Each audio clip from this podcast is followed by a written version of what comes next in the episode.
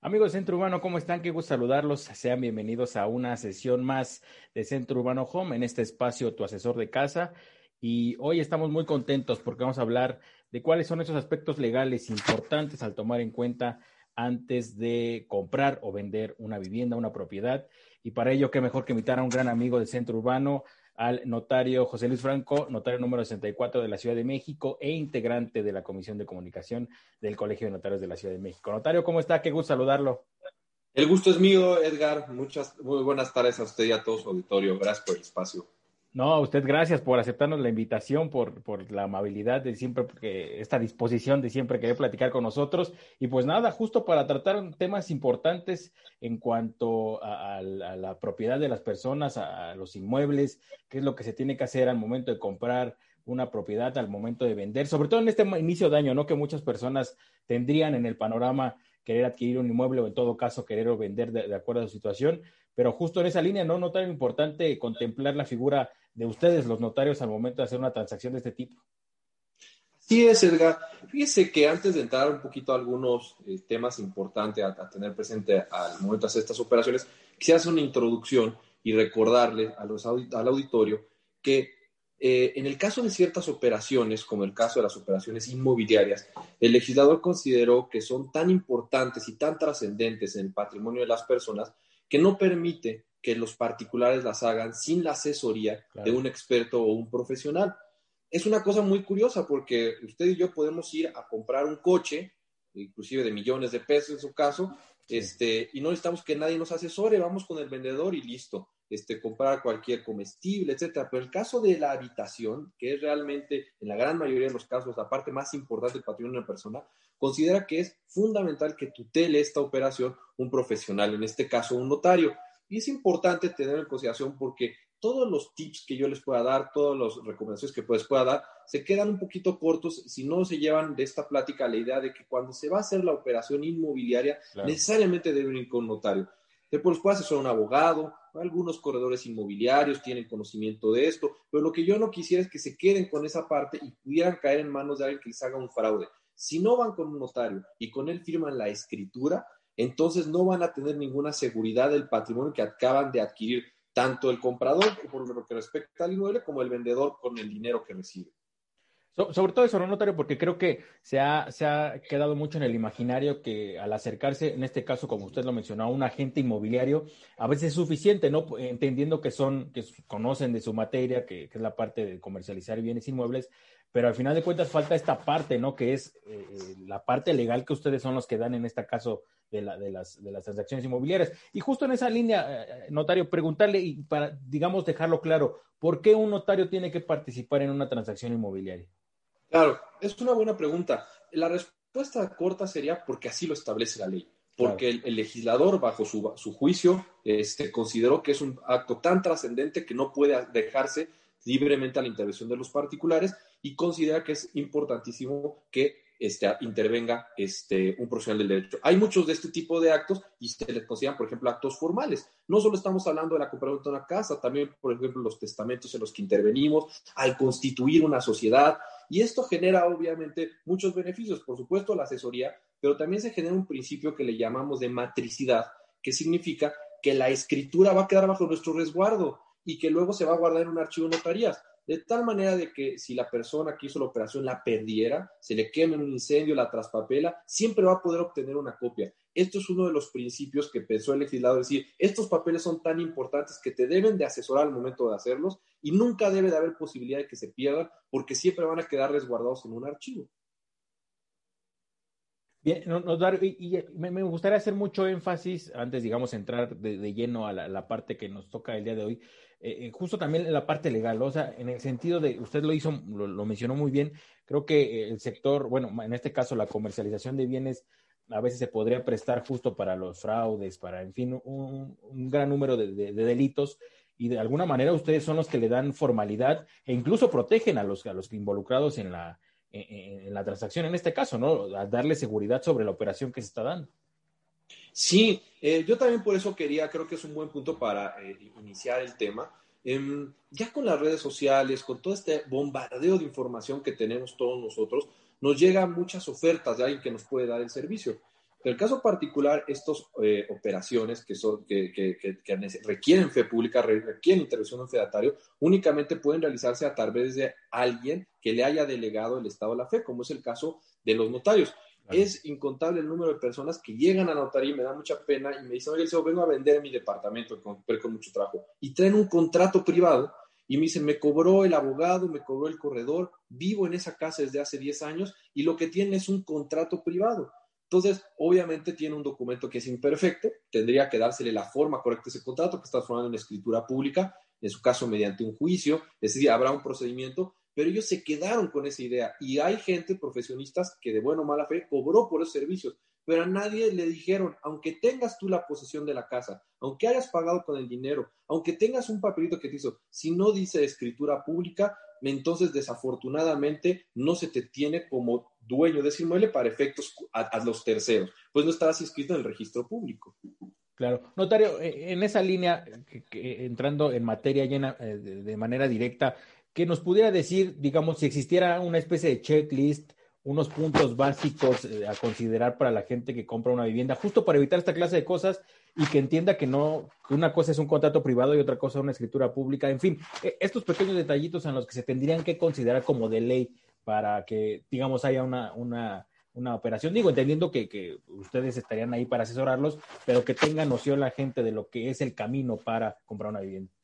Sí, claro que sí, justamente así lo pensé, precisamente porque cuando ya llegan, en algunos casos, a la notaría, ya iniciaron ciertas pláticas preparatorias. Muchas veces ya hasta se dieron algún anticipo, desde 5, 10 mil, 20 mil, hasta 100 mil, hasta un millón de pesos, y ya llegan un poquito encaminados.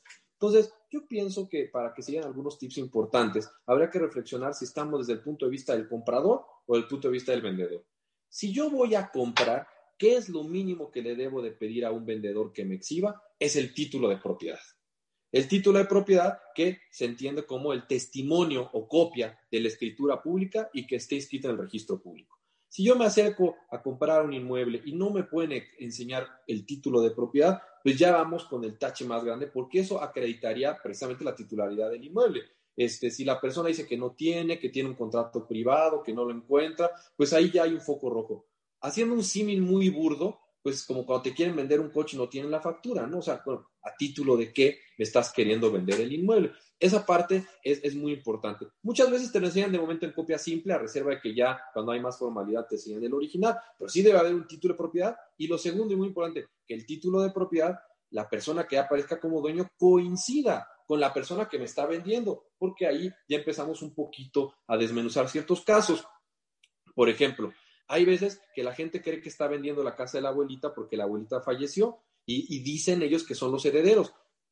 Entonces, en la escritura se establece que, la, que el dueño de ese inmueble es la abuelita, pero la abuelita ya falleció y dice el vendedor, bueno, pero yo, yo soy el heredero porque a mí me toca, me lo dijo mi abuelita. No, habrá que hacer un procedimiento previo que se llama adjudicación para que cambie, digamos, el nombre de esa este, titular registral, de la abuelita, en este caso, al supuesto vendedor. Entonces, debe de haber título de propiedad e identidad con la persona que ofrece la venta del inmueble y la persona que aparece el nombre en la escritura.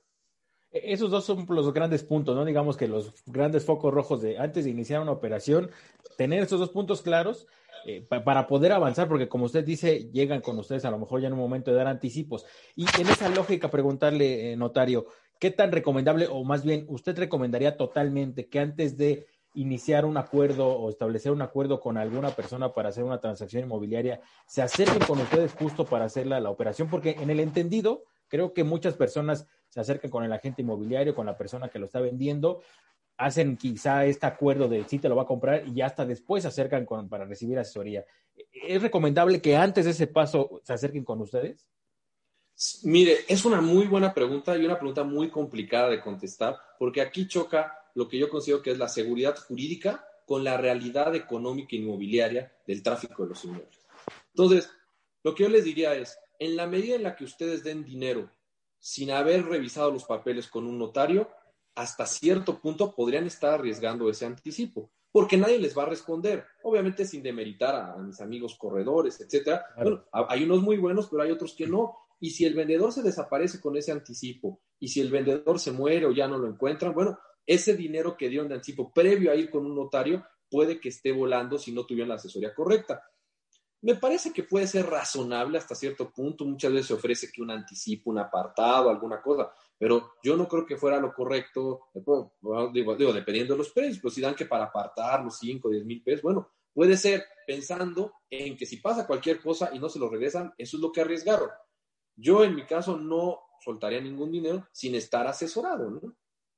Oiga, y en esa lógica, digamos, entendiendo eh, el panorama general de, una persona de a pie que partiendo del hecho que a lo mejor en México no tenemos esta cultura tanto de acercarnos al notario y verlos como un servicio caro y que son costosos, en fin, eh, y usted sabrá muy bien la figura que, existe en torno a esto, pero eh, ¿en dónde encontraría o cuál diría, qué recomendación daría a las personas en el sentido de en qué momento de la transacción inmobiliaria hay que acercarse con el notario?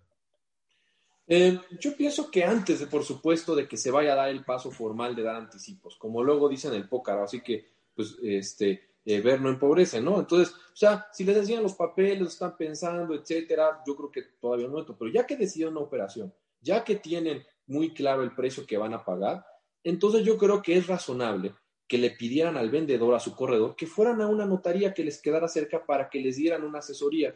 Mire, esto que comenta del, estigma de lo que pudiera ser los costos de los notarios, etcétera, eh, eh, eh, es un tema que va muy relacionado que a nosotros nos toca, entre nuestras funciones, también hacer el cobro del entero de los impuestos que se causan por estas operaciones. Pues claro, cuando uno va a la notaria le toca pagar, pero eso no es todo para el notario. Hay impuestos que son federales y hay impuestos que son locales.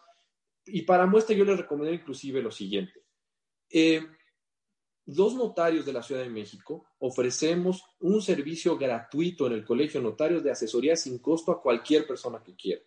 Entonces, si ustedes tienen la duda de si no, o no conocen una notaría que ir, yo les recomendaría que fueran al Colegio Notarios ubicado en la calle de Río Tigris número 63, hacen su cita, ahorita lo estamos atendiendo virtualmente, pero fuera de la pandemia, se forman ahí la gente y atendemos todos los notarios como parte de nuestras obligaciones gremiales a la gente gratuitamente. Estamos ahí dos horas, no cobramos un solo peso y precisamente lo que queremos es quitarse el estigma de que la gente piense que el servicio notarial es caro, que se asesoren gratuitamente porque va a salirle más caro al gobierno, al aparato jurídico, el juicio de que les hagan un fraude que una asesoría con un notario. Entonces, yo eso los invitaría, les diría, no les va a costar la asesoría con un notario, lo pueden hacer a través del, colegio de notarios y pues mejor pregunten. Entonces, yo eh, contestando, regreso un poquito a la pregunta, eh, diría, hay que ir con notario cuando ya hay una definición del inmueble, del precio y están a punto de dar un anticipo, acérquense al notario. Y, en, esta, en, esta, en este caso, notario, ahí, eh, acudiendo al Colegio de Notarios de la Ciudad de México, en este caso, eh, pueden recibir eh, asesoría de qué hacer en todo caso, por ejemplo, si están a punto de una compraventa, justo esta parte que estamos platicando, ¿no? De en, qué punto se tiene que tomar en cuenta. Ahí los pueden asesorar ustedes, digamos, en el punto fino de decir, cuidado con estas partes, este inmueble tiene algo, en fin, los canalizarían, digamos, en ese sentido.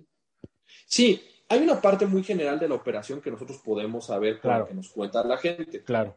Pero hay otra parte que sí necesitamos allegarnos de información a través de ciertos este, organismos públicos.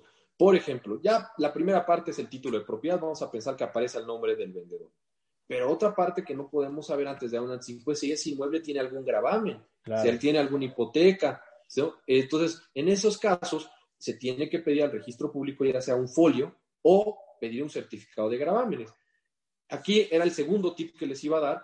Este registro, como su nombre le indica, es un registro público. Entonces, ustedes pueden ir como cualquier ciudadano a solicitar que les den un folio o un, eh, o un, certificado de gravámenes del inmueble que van a comprar para que ustedes puedan ver si efectivamente ese inmueble se encuentra libre de gravámenes. Algunos corredores que hacen bien su trabajo, inclusive piden este folio, pero muchas veces, o la gran mayoría de las veces, no se hace. Entonces, aunque sí tienen la escritura, les piden a la gente un anticipo, dan un millón de pesos y cuando ya llegan conmigo a la notaría, yo pido un certificado de gravámenes y resulta que había una hipoteca. Y entonces ahí ponte a temblar. Eso quiere decir que esa persona que supuestamente está vendiendo pidió un dinero prestado y dio de garantía el inmueble. Entonces, ahí es esa segunda parte que no, me, no es suficiente muchas veces la información que te presenten en, en, papeles. Hay que hacer la investigación, ¿no? Que sería el segundo tipo. Bien, notario, en, esa, en, esa clase, en esa clase de casos, como bien lo menciona, que, de alguna manera se dan cuenta ya hasta que llegan con ustedes y ustedes son los que revisan esa parte. ¿Habría manera de, justo detectarlo por cuenta propia, toda esta clase de situaciones y evitar justo que llegar con ustedes y, se encuentren con grandes sorpresas? Porque supondría que no nada más es esta parte, ¿no? Que se encuentren con gravámenes, sino con algunos otros puntos que, a lo mejor son más ocultos y que es complicado para una persona de a pie o alguna que quiera comprar una vivienda darse cuenta de esos hechos si no es hasta que van con ustedes. Sí, por eso decía que todo lo que yo les pueda platicar en, esta charla es, es, un poco una, una serie de, de, puntos a tomar en consideración, pero es muy importante que vayan con el notario. Esto, esta información que se pide al registro público, insisto, es pública, cualquiera lo pueden pedir, no solo los notarios, y les daría un indicativo de si tuviera, por ejemplo, en este ejemplo, algo grave en el inmueble. Pero claro, esa información que les va a expedir el registro público tiene términos técnicos jurídicos que a lo mejor no le van a entender. O haciendo un símil muy burdo, es como cuando yo voy y me hago los, exámenes en un laboratorio y una cosa es que yo los interprete y otra cosa es que se los lleve al doctor, ¿no? Entonces, yo les diría, bueno, si se trata de tips en lo que van a anotar, bueno, por lo menos pidan la escritura del vendedor y en su caso, por lo menos pidan un folio, un certificado de gravámenes reciente, en el entendido de que lo correcto es que esto se lo lleven al profesional para que lo interprete, ¿no? Eh, bien, notario, ahora preguntarle, eh, he insistido mucho en la parte de la escritura pública. Creo que uno de los grandes, eh, no sé si llamarlo mitos o por lo menos de estos grandes figuras que tenemos en la parte inmobiliaria o de la parte de las transacciones de a pie, es que la gente piensa que ya con un contrato de compraventa, lo decía muy bien usted, la parte del contrato entre privados, eso es suficiente para, pues, en un proceso de compraventa, ya con eso están todas las garantías, todos los seguros pero, pero me gustaría que mucho que nos ayudara a hacer énfasis en esta parte de, la importancia de la escritura pública y del documento como parte de la certeza jurídica en, todo el proceso, ¿no? Porque al final de cuentas es patrimonio. Sí, correcto. Pues mire, eh, siguiendo en este orden de ideas, cuando se va con un notario, el notario va a verificar que sí es el dueño, que sí el, el, inmueble no tiene ningún grave. Verificará que no haya deudos de pérdida y del agua, que es otro tema ahorita que quería tocar. Y también checaremos la zonificación ¿Qué quiere decir si el inmueble que ustedes están comprando está, tiene los usos permitidos para lo que ustedes lo quieren utilizar. Porque ahorita estamos hablando de casa habitación, que pudiera ser algo relativamente común. Pero a lo mejor una persona está comprando su oficina para poner su despacho, su negocio, una tienda, y entonces resulta que está comprando algo que no tiene esos usos de suelo. Todo eso se verá en la notaría. Si ustedes no van con el notario y tienen un contrato privado, se le llama contrato privado porque los terceros, el público en general, no podemos tener conocimiento de esa existencia de ese contrato y consecuentemente no lo podemos tomar como válido. La escritura se llama pública precisamente porque al inscribirse en un registro público se le dará conocimiento al público en general y quedará anotado en ese registro público que nosotros somos los titulares. Entonces, contrato privado es un, es un documento que ciertamente obligará al vendedor y al comprador, pero que no le da publicidad frente a terceros. Y consecuentemente los terceros, llámale un banco que te quisieras que te preste dinero, llámale un tercero al que le quieres comprar ese inmueble, no, pueden tomar ese contrato privado válido, sino hasta que lo convalidaras, valga la redundancia, como transformando la escritura con un procedimiento. Pero resulta complejo cuando te traen un contrato del año 2000, ahorita en el 2021, y te dicen, ahora quiero transformar este contrato en escritura Está bien, señor, ¿cómo lo transformo? ¿Dónde está el vendedor? No, pues ya se murió. Y entonces ahí viene, bueno, échate un juicio, paga los impuestos referidos. Entonces, son dos documentos distintos. Si bien es cierto, tener un contrato privado es mejor que no tener nada, porque por lo menos tendremos un elemento probatorio para iniciar un juicio de formalización de ese contrato privado. Por otro lado, no podemos comparar un contrato privado con una escritura, por lo que estoy comentando, porque no se acreditará que se verificó que no había deudos de predial, de agua, la zonificación y que, y que está correctamente escrito en el registro público y consecuentemente que surte efectos contra todos los terceros. Bien, notario, ojalá aquí, aquí, me gustaría que, nos platique un poco en su experiencia, que si nos puede decir hay, cuáles son estos tipos de fraude más comunes o, a qué se puede prestar una transacción inmobiliaria, qué tipo de fraudes podrían desencadenar el no hacer un procedimiento correcto como el que tratamos que, la gente lo haga con, su, con su consejo. Claro, pues aquí sí tiene mucho que ver un poco luego la experiencia y la imaginación, este, de, que luego la realidad supera la ficción. Mire, por ejemplo, siguiendo este orden de ideas de tener el título de propiedad y que no tenga ningún gravamen, luego le puede decir que sí es el título de propiedad, no tiene ningún gravamen, pero el inmueble valía dos millones de pesos, pero debe cuatro millones de predial. Oiga, ¿cómo que de cuatro millones de predial? Ya le pagué. ¿Los debía? Bueno, ¿qué debieron de haber hecho? Debieron de haber tramitado un documento que tramitados en las notarías que se llama constancias de adeudo de predial o constancias de adeudo de agua, que sería mi, mi tercer tip, porque tanto el certificado de gravámenes como el folio se puede pedir de manera pública, como la constancia de predial del agua también la pueden pedir en el catastro, por lo menos para tener un indicio, porque si no, deben más de lo que ya costó el inmueble. Otro tipo en ese orden de ideas sería el tema de la zonificación, especialmente cuando queremos destinarlo a un uso distinto al habitacional. Muchas veces se ofertan inmuebles que este, eh, no tienen los usos que están diciendo y entonces ya que un uso de inversión para poner un pequeño restaurante resulta que llega la autoridad y te lo clausura. Bueno, en ese sentido, también un cuarto tip sería tratarse de informar de la zonificación que tiene ese, ese inmueble. Hay una, una, dependencia, este, la Secretaría de Desarrollo Urbano y Vivienda, que expide certificados de zonificación, se pueden acercar a ella para tener por lo menos estos elementos. Bueno, ya tengo una idea de más o menos que, que este, eh, que, de cómo está el inmueble. No, no, no estoy tan a ciega. Ya llego con el doctor con algunos análisis. Yo le diría en ese, pero ahora ya también viene, seguimos un poquito avanzando con el tema que ahora está muy de moda desde hace, no, hace como siete años está muy de moda, que es el tema del lavado de dinero.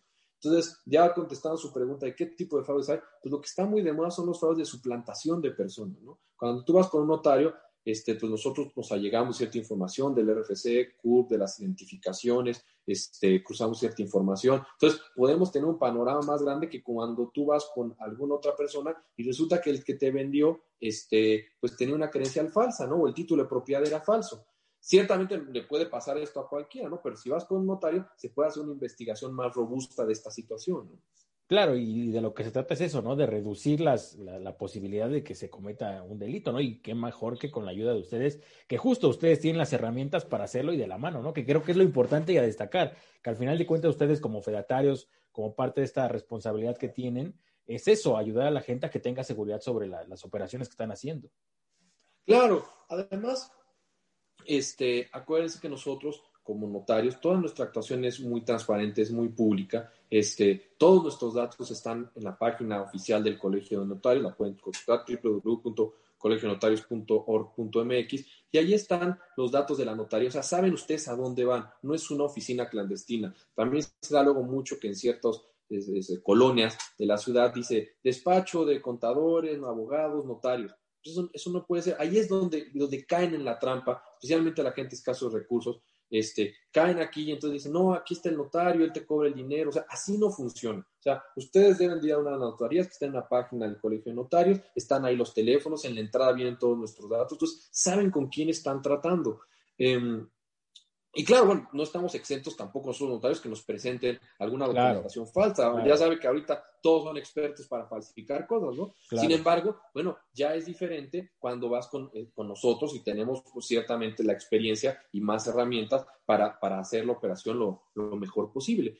Y, y, en ese sentido, nada más un poquito adelantándome, iría como al siguiente punto que hay que tomar en consideración, que luego son los costos. Vamos a pensar que sí te dieron título de propiedad, que no debían predial ni agua, que no tiene gravámenes, que la zonificación es la correcta, y firmas tu contrato privado y a los le pagas al corredor, le pagas al vendedor, y luego llegas con el notario y ves los impuestos que tienes que pagar y entonces te vas para atrás. ¿Por qué? Bueno, pues porque no te asesoraron correctamente cómo debía de hacerse la operación.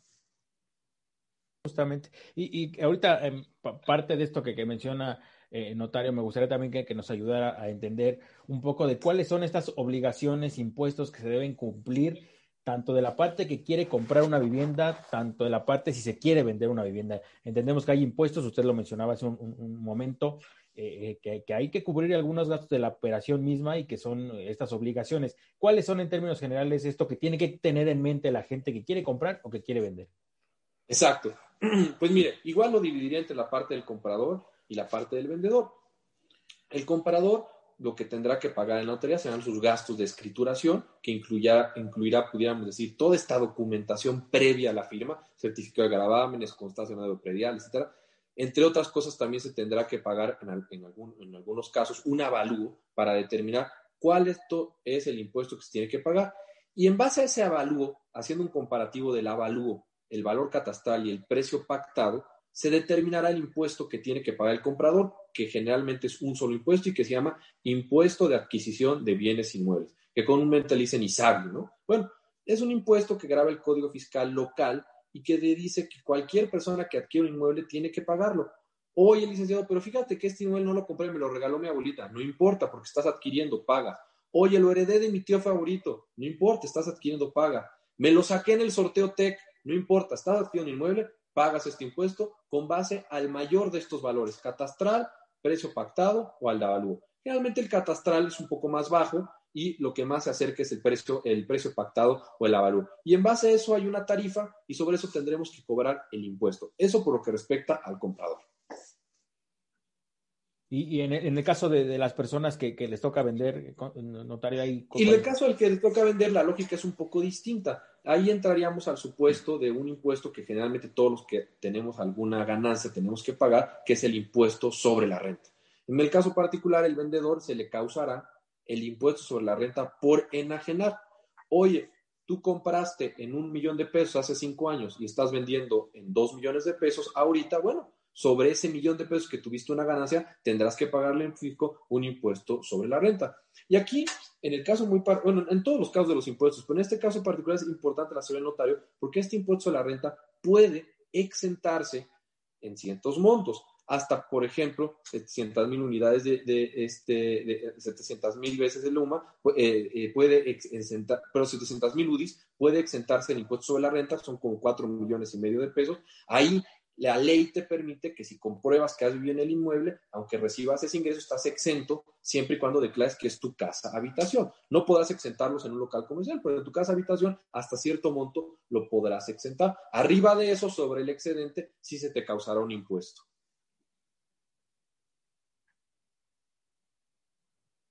Tenía el micrófono apagado, perdón. Eh, notario, una de las, de las cuestiones que nos hacían llegar justo cuando eh, dimos a conocer que platicaríamos con usted, es esta parte de algunas personas que quieren heredar en vida y justo eh, que, cuál era la recomendación en el sentido de, qué operación recomendaría usted hacerlo de mejor forma, justo entendiendo la parte de qué, qué, clase de impuestos tiene que pagar, cuál es la más eficaz, cuál sería el sentido más lógico en caso de que una persona quiera eh, dar, en, este caso, eh, una vivienda, entendiendo la parte que nos acaba de mencionar, que igual si, aunque te la están dando, tendrías que pagar impuestos, ¿no? Sí. Bueno, eso que le están preguntando es una pregunta muy común entre familiares, entre amigos, gente que va a la notaría, es un poquito lo que le llamamos un poco para nación patrimonial.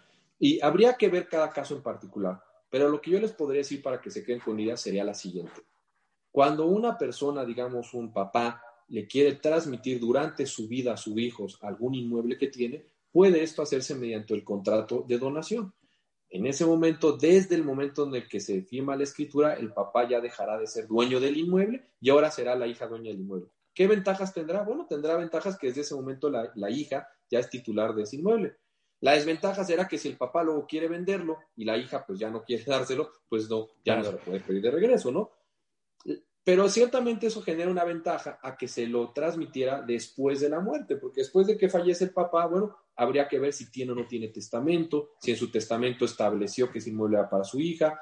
Previo a hacer la escritura del testamento hay que hacer un trámite de aceptación de herencia. Entonces, todo esto nosotros les preguntamos, bueno, ¿qué es lo que usted quiere, señor? Y entonces ahí ya empiezan a salir las cosas. Oye, señor, pues sabe que sí quiero dárselo ahorita a mi hija, pero no tengo el dinero para hacer la escritura. Bueno, haga su testamento, póngala a su hija y nos esperamos. A lo mejor el próximo año, si ya tiene para hacerlo, bueno, lo, hacemos, ¿no? Entonces, es muy importante a lo mejor no encasillar de una u otra forma. Y también, nada más para terminar la idea, otra opción es que le done lo que se llama la nuda propiedad. Eso también luego resulta no tan gravoso. Se reserva el papá lo que se llama el usufructo vitalicio, que es la facultad de habitar y rentar el inmueble, y a la hija la deja ya como propietaria del inmueble. ¿no? Entonces, hay ciertos esquemas jurídicos un poquito más técnicos que, que podemos irlos asesorando.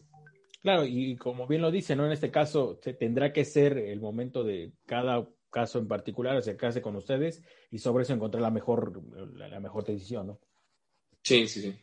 Bien, en, notario, acá, eh, si me permite, también voy a retomar algunos de los puntos o de los temas que, que, más eh, se, se, nos hicieron llegar al momento de, que le, comento de, que hicimos público, que platicáramos con usted. Y uno de los temas es el traspaso. ¿Qué pasa con el traspaso? Usted que está en la, parte eh, que, conoce del tema de las transacciones inmobiliarias, ¿qué pasa con la figura del traspaso? Hay, se, reconoce como tal, tengo entendido yo que de alguna manera Infonavit, Fobiste, no reconoce como tal la figura del traspaso y que en todo caso, para que sea una, una eh, un, un, traspaso, digamos, la figura legal correcta sería sustitución de deudor y eso sería entre ustedes. Pero en este caso, ¿qué pasa cuando una persona quiere, bajo esta idea, que ya no quiere pagar una vivienda, en fin, eh, toda esta parte, deshacerse de, esa, de, de, la deuda del crédito hipotecario y dejarse a la otra persona? Eh, claro. ¿Qué aquí, aquí, pues me pone otra vez una pregunta complicada aquí, Edgar, porque son preguntas que son coloquiales y que luego traemos un poco en nuestro inconsciente.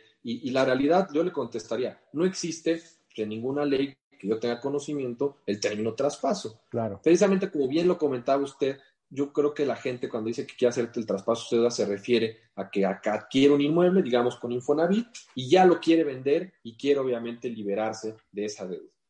Esa parte es un poco complicada eh, generalmente no lo aceptan los, los, bancos, eh, hasta donde tengo conocimiento tampoco lo acepta Infonavit o Fobiste, porque ellos te prestaron dinero a ti por tu capacidad económica. Cuando a ti te prestan dos millones de pesos para comprar un inmueble es porque te hicieron un estudio en Infonavit, te están descontando de tu sueldo. Entonces tú no puedes llegar y decir que te hiciste un compromiso aquí a 10 años y que ahora mejor se lo pasas a tu vecino. Entonces, ahí obviamente Infonavit dice, no, no, a ti te presté por tu capacidad de producción y mi garantía es el inmueble. Entonces, difícilmente eso va a operar, aunque les digan lo contrario. En su caso, para poder vender el inmueble tendrían que liquidar el adeudo que tienen con la institución fiduciaria, que se cancelara la hipoteca y ya que estuviera libre de la hipoteca, sí vender el inmueble, ¿no? Entonces, necesariamente tendrán primero que liquidar la totalidad de la deuda. Y, sobre todo por esta parte, no hacer mucho hincapié de la cancelación de hipoteca porque es algo que está relacionado con ustedes, ¿no? Esa parte tiene que, ¿están relacionados ustedes o son, ustedes dan la, forma, ¿no? A una cancelación de hipoteca. Sí, e, e, eso ya es un poco, podríamos hablar como también tiene que ver con inmuebles, pues cuando una persona pide un préstamo bancario con garantía hipotecaria, se anota en el registro público que ese inmueble está dado en garantía. Entonces vamos a pensar que esa persona terminó de pagar el inmueble y ya que termina de pagar el inmueble, dice, bueno, pues aquí tengo mis escrituras, ya terminé de pagar, ya terminé. Y, la, y, aquí el problema, y qué bueno aprovechar este espacio para todo auditorio, hay que recordarles a la gente que no, habrá que cerrar el círculo y tendrá que hacerse una anotación de que se canceló esa hipoteca. Y aquí la gente me dice, oye, Liceo, pero tengo que volver a hacer una escritura. Yo les contestaría, sí hay que hacer una escritura, pero por supuesto no se pagarán ahí los impuestos que estamos platicando. Eso se pagaron cuando se dio el crédito, cuando se compró. Será una escritura única y exclusivamente se llama de cancelación de hipoteca, que es una escritura relativamente económica, cuyo único propósito es que el registro público se entere de que ya acabaron de pagar y que entonces les borre ahí que tiene una, hipoteca y puedan vender libremente. Claro. Bien, notario, otro de los temas, y, eh, creo que en nuestra charla pasada también salió este tema que, creo que es uno de los que más le interesan a la gente, de los que están ahí eh, eh, en la parte, es ¿Qué, pasa con los remates bancarios? ¿Usted lo recomendaría? ¿Qué se tiene que fijar en esa clase? Entendiendo que es un procedimiento más complejo en términos jurídicos, ¿no? Que hay que cuidar más cosas y que no es una transacción de tú a tú entre comprador y vendedor. Sí, yo, yo, los, yo los remates es un tema también muy recurrente. Yo les diría algo que, siempre me, decía mi papá, pues, este, pues que no hay dinero fácil, ¿no? No, o sea, si no, pues todos compraríamos en remates. Ustedes deben de pensar que efectivamente todo lo que se ofrece en remates tiene un precio a descuento porque está metido dentro de un proceso judicial, lo cual parece atractivo. Y no con esto quiere decir que no se metan a los remates. Lo que yo quiero decir es que no es tan fácil como parece. Tienen que asesorarse porque como el precio es muy bajo, hay unos impuestos muchas veces que no tenemos contemplado en el costo, que sí son mucho, pero mucho más caros que una escritura normal. Por muchas razones. Pues porque se causa un impuesto adicional que se llama impuesto sobre la renta por adquisición, que se causa cuando el valor del precio es inferior al de la en más de un 10%. Y muchas veces durante el proceso se cedieron el inmueble a varias personas. Entonces, digamos, se deben varios impuestos de adquisición de inmuebles. Entonces, tal vez sí compré algo que valía 10 en 3, pero le voy a tener que meter 5. Ah, bueno, sí fue negocio. Lo compré en 8, pero no era en 3, como me habían dicho originalmente. Entonces, yo les diría, sí háganlos asesorados con un notario y en su caso con el abogado que litigó el asunto. Lo que no hagan es se metan a una página de una inmobiliaria y entonces digan, ah, un departamento este, en la Roma este, en 500 mil pesos. No, pues aquí, y, den el dinero, eso sí, no lo hagan porque se van a estar comprando un problema, van a perder ese dinero. Claro, claro, sin duda es uno de los temas que, hay que tener mucha, mucho tacto y, conocimiento, ¿no? Porque si creo que ahí es uno de los de, esos grandes temas en los que se puede presentar el fraude, ¿no? Notario de gente que se quiere aprovechar, que ofrece eh, propiedades y que al final de cuentas no se concreta nada, pero ya recibieron el dinero de la gente que desgraciadamente cae en esta clase de trampas. Sí, completamente, tanto, tanto en los remates como insistía yo luego con la gente de escasos recursos que, le, que, les venden con este contrato privado, la verdad es que da mucha pena porque la gente sí paga, o sea, sí paga, sí se mete a vivir ahí, pero luego no tiene ningún papel que lo permita venderlo, que le permita acceder a un crédito. Entonces, hay veces que estos problemas se dan por, por, mala fe, por supuesto, por un fraude, y hay veces que se da por ignorancia. Regresando un poquito al tema de remate, a lo mejor la inmobiliaria tenía los papeles en orden, pero volvemos al mismo. Yo pensaba que iba a meterle dos millones, probablemente terminé metiendo pues ese ocho, ¿no? Muy bueno, está bien, pero este no, no salió tan barato. Claro, claro. Notario, acá una de las preguntas que nos hacían es, ¿qué pasa con la jornada notarial 2021? ¿Ya hay fechas? Eh, se va a lanzar, un poquito que nos pudiera. Sí, qué, bueno que me, que me hace la pregunta, la, tenía también aquí, yo quería comentarlo. La jornada notarial es un esfuerzo que desde hace muchos años hace la Ciudad de México, este, de la mano con los notarios este, de la Ciudad de México, en el que se dan reducciones muy importantes a los gastos de notaría, especialmente por lo que respecta a este impuesto que tiene que pagar el comprador, que es el impuesto de adquisición de bienes inmuebles. De tal manera que si su inmueble entra a jornada notarial, entonces ustedes entran a una reducción del impuesto y eh, no van a tener que hacer un avalúo eh, eh, en la mayoría de los casos sobre el inmueble, sino que se va a escriturar a valor catastral. ¿Qué nos va a decir si entra mi inmueble o no a jornada notarial? Bueno, pues el precio. Lo que busca la jornada es que la gente, clase media, clase media baja, pueda escriturar sus inmuebles. Y a reserva de que se publique ya, ya la jornada para tener costos exactos, lo que yo les podría decir ahorita es que hasta el año pasado la jornada notarial en materia de compra-ventas entraba a tu inmueble hasta más o menos un millón ochocientos mil pesos. Entonces, a lo mejor el inmueble vale 13, pero catastralmente dice un millón ochocientos mil pesos, bueno, pues entonces voy a entrar a unos descuentos que van desde el 10 hasta el 60%, que es muy atractivo. Estamos hablando de que casi, casi le sale a mitad de precio la escritura. Y en caso de sucesiones, cuando yo voy a adquirir un, inmueble por causa de muerte, el umbral es más alto, es hasta 2.168.000 pesos y los descuentos también son más altos, son del 80 al 40%.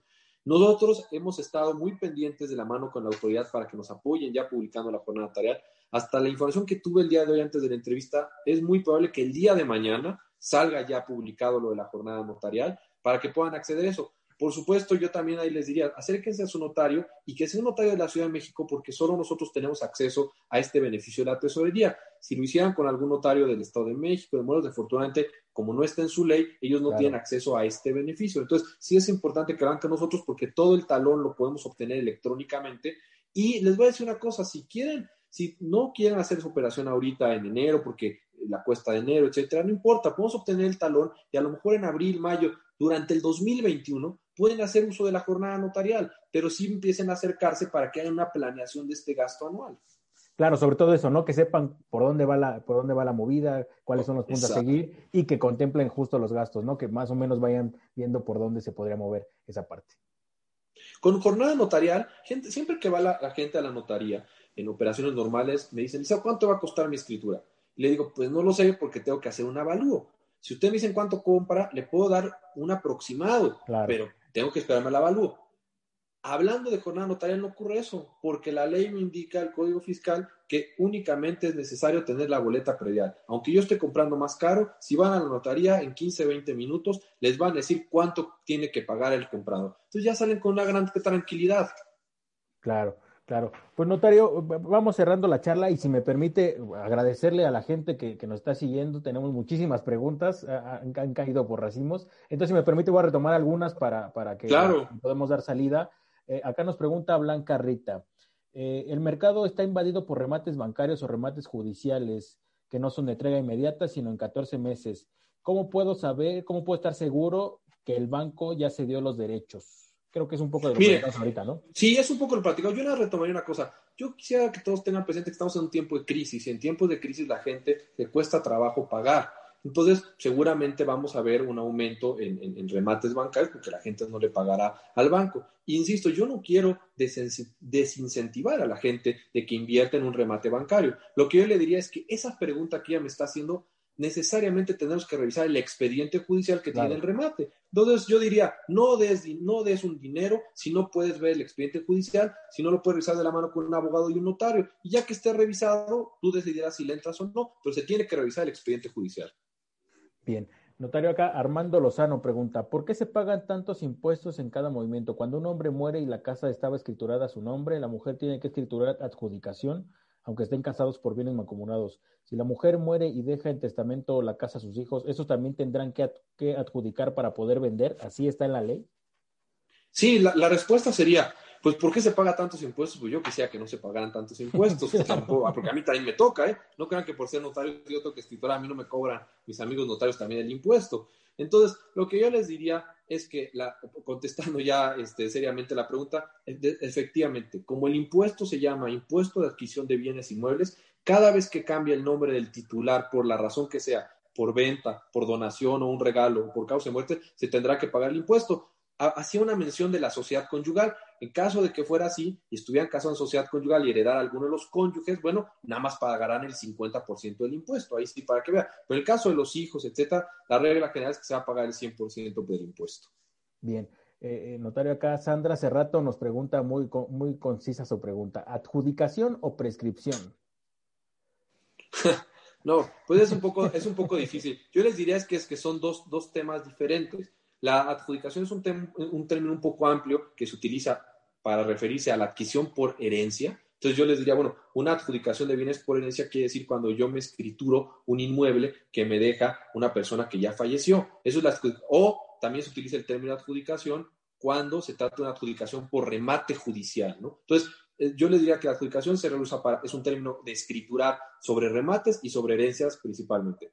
Y la prescripción es otra forma de obtener un título de propiedad que no va a ser una escritura, sino que yo le voy a demostrar, pues, que he vivido pacífica continuamente a título de dueño y de buena o mala fe en un inmueble y ahí no me van a dar escritura, me van a dar una sentencia de un juez. Entonces, yo le diría, no es una u otra, sino que son medicinas distintas para problemas distintos. Notario, acá una pregunta sobre el caso de la prescripción. Eh, eh, muchas personas, y partiendo del hecho que, pues, usted conocerá la parte de las invasiones y en fin, y muchas personas se, escudan en la parte de la prescripción en el intento de hacerse legalmente la propiedad. ¿E, ¿Es posible caminar en ese sentido que alguna persona vea una vivienda deshabitada, se meta y a la larga apelar a la prescripción? Mire, el tema de la prescripción, este, yo creo que es un tema que, que ameritaría ahí otra plática un poquito más larga. Lo que yo le puedo decir es que para, obviamente, el, sistema jurídico está diseñado para que si alguien desposee a otra persona de un inmueble con la fuerza, por supuesto, no tuviera título de prescribir, no, no, no, si no, si no estaríamos en una inseguridad. Sin embargo, lo que sí le puedo decir es que, efectivamente, si alguna persona ha vivido en algún lugar por regla general y se ha ostentado como dueño y lo ha hecho de manera pacíficamente y continuamente. Y, ya, y habrá que ver si, si entró a título de, dueño de buena o de mala fe y ha estado ahí desde cinco años o diez años, es posible que iniciando un juicio y demostrándole esto al juez, el juez dictara una sentencia de prescripción y consecuentemente tuviera un título de propiedad de este inmueble. Lo que se busca es regularizar las propiedades de la gente que ha vivido años en un inmueble y que no tiene una escritura, ¿no? Pero eso es una cosa y otra cosa es diferente de la gente que invade violentamente algún predio buscando apropiárselo. Eso por supuesto que no entra en la prescripción y el verdadero dueño tendrá que ejercer las acciones legales para defenderse. Perfecto. Eh, notario, acá otra pregunta. Eh, para poder expedir escritura pública de un inmueble que es sujeto de una compraventa, ¿es necesario en Ciudad de México el certificado único de zonificación de uso del suelo? Saludos y gracias. Sí, yo, yo le diría que la, la, respuesta es por supuesto que sí. Toda escritura que relaciona relativa con un inmueble en términos de la Ley de Desarrollo Urbano y Vivienda de la Ciudad de México y su reglamento debe de tener el certificado de zonificación precisamente para que el comprador sepa cuáles son los usos permitidos de ese inmueble. Bien. Eh, pues notario, vamos, vamos cerrando si quiere la plática. Nos llegaron muchísimas preguntas, pero creo que algunas son muy puntuales y como nos lo explicó muy bien, eh, creo que aquí, en cada caso particular, se tendrían que acercar con, ustedes para, exponer el caso y que les pudieran orientar de manera más específica sobre la, problemática que tiene, ¿no? Sí, yo les, yo eh, eh, coincido con usted, yo reiteraría un poquito lo que dije. La verdad es que no, no cualquier este, profesionista ofrece esta parte estos servicios a través del colegio de asesoría gratuita y que lo prueben. Lo estamos haciendo, no nos ha detenido la pandemia, que se acerquen al colegio de notarios y en su caso a la notaría que les queda más cerca para preguntar la información. Mejor que se lo dé un profesionista que está supervisado por el gobierno de la Ciudad de México y que últimamente es el único que les puede dar su título de propiedad, que es la escritura.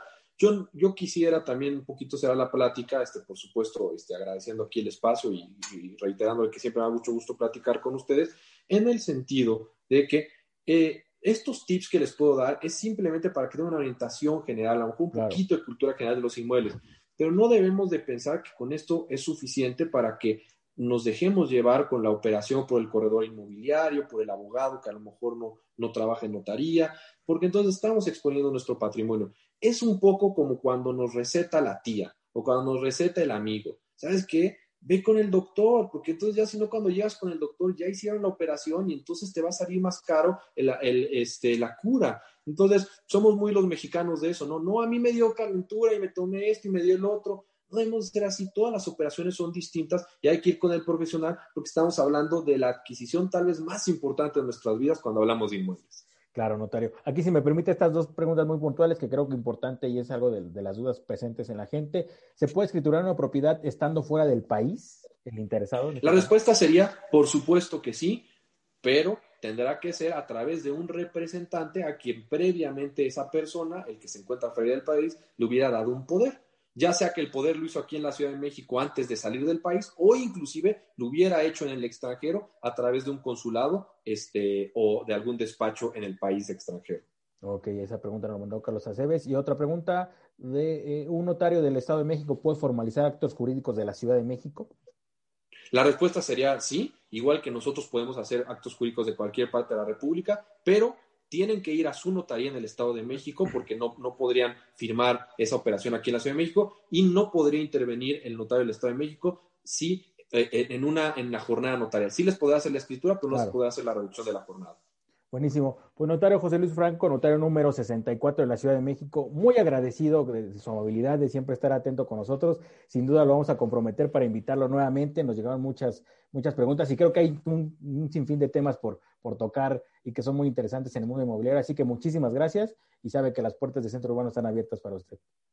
No, al contrario, Edgar, muchas gracias a usted. Me dio mucho gusto otra vez platicar este, con, usted, poder este, difundir esta información que es muy interesante para todos. De una u otra manera, siempre nuestras vidas van a tener que tocar alguna notaría. Y qué bueno poder tener este espacio de gente seria como usted para difundir información de calidad y que la población en general esté bien informada frente a este mundo de tantas redes sociales que nos llenan de desinformación.